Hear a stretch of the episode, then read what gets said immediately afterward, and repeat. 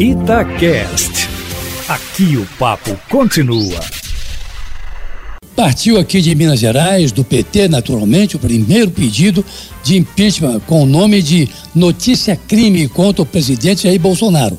O ministro Marco Aurélio Mello encaminhou o pedido do deputado Reginaldo Lopes ao procurador-geral da República, Augusto Aras, para que ele se manifeste. Na denúncia, o deputado mineiro alega que a conduta do chefe da nação nessa pandemia tem sido, abre aspas, irresponsável e tenebrosa, fecha aspas, e fere, de acordo com Reginaldo Lopes, o artigo 262 do Código Penal Brasileiro, que trata abre aspas, de infringir determinação do poder público destinada a impedir a introdução ou propagação de doença contagiosa, fecha aspas, e aí prevê uma detenção de um mês a um ano, além de multa.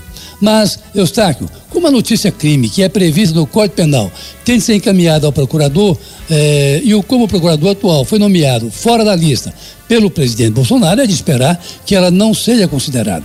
O que quer dizer que, sendo devolvida ao Supremo Tribunal Federal, se um parecer favorável do procurador, ela será certamente arquivada. E assim, o que o deputado mineiro quer, que é o impeachment do presidente da República, poderá não ocorrer ou certamente não ocorrerá. Isso aí é despeito de se notar que o presidente Bolsonaro vem se isolando cada vez mais no exercício do poder. Basta ver que, além do Congresso Nacional, onde ele não tem bom trânsito, a não ser no caso das reformas, os ministros do Supremo Tribunal Federal também têm se manifestado contra o que prega Bolsonaro, ou seja, a abertura das atividades econômicas em detrimento do ataque massivo ao coronavírus, como vem defendendo os governadores e a maior parte dos prefeitos das capitais. A exemplo, para ficarmos aqui mesmo, de Alexandre Calil, que mais uma vez se manifestou ontem em favor do isolamento horizontal contra o isolamento vertical defendido por Jair Bolsonaro. E não só as grandes capitais, não, Júnior. Curvelo, por exemplo, com cerca de 100 mil habitantes no interior de Minas Gerais e um caso positivo para o coronavírus, também fechou todo o seu comércio não essencial. O ministro Gilmar Mendes, que no final de semana esteve no Planalto com o presidente da República e outros ministros, acha que eles estão vivendo um conflito federativo, com desentrosamento entre as diversas frentes de combate ao coronavírus. E esse é um problema sério, porque as ações precisam ser concentradas com uma única coordenação, no caso, sob o comando do ministro da Saúde, Henrique Mandetta, contra cuja orientação se insurge agora o presidente Bolsonaro. Aí fica difícil.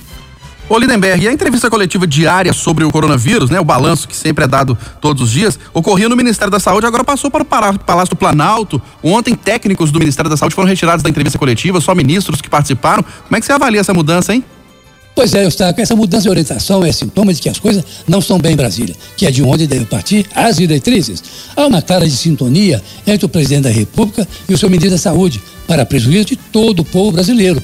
Não se pode ter dois comportamentos, duas orientações. Se o presidente não confia no seu ministro da Saúde, que o tire do lugar. Ou o inverso, se é o ministro quem coordena um ataque ao coronavírus, que o presidente não atrapalha, como vem fazendo, ao sair às ruas para, como disse, ouvir o povo. Olha, que primeiro ouças os infectologistas, a ciência, como aliás recomenda o ministro da Saúde. Pior é que na entrevista de ontem, no Palácio do Planalto, eh, quando um repórter perguntou ao ministro Mandetta ele analisaria a saída às ruas do presidente Bolsonaro no domingo passado, olha só, a entrevista foi encerrada sem que o ministro pudesse responder.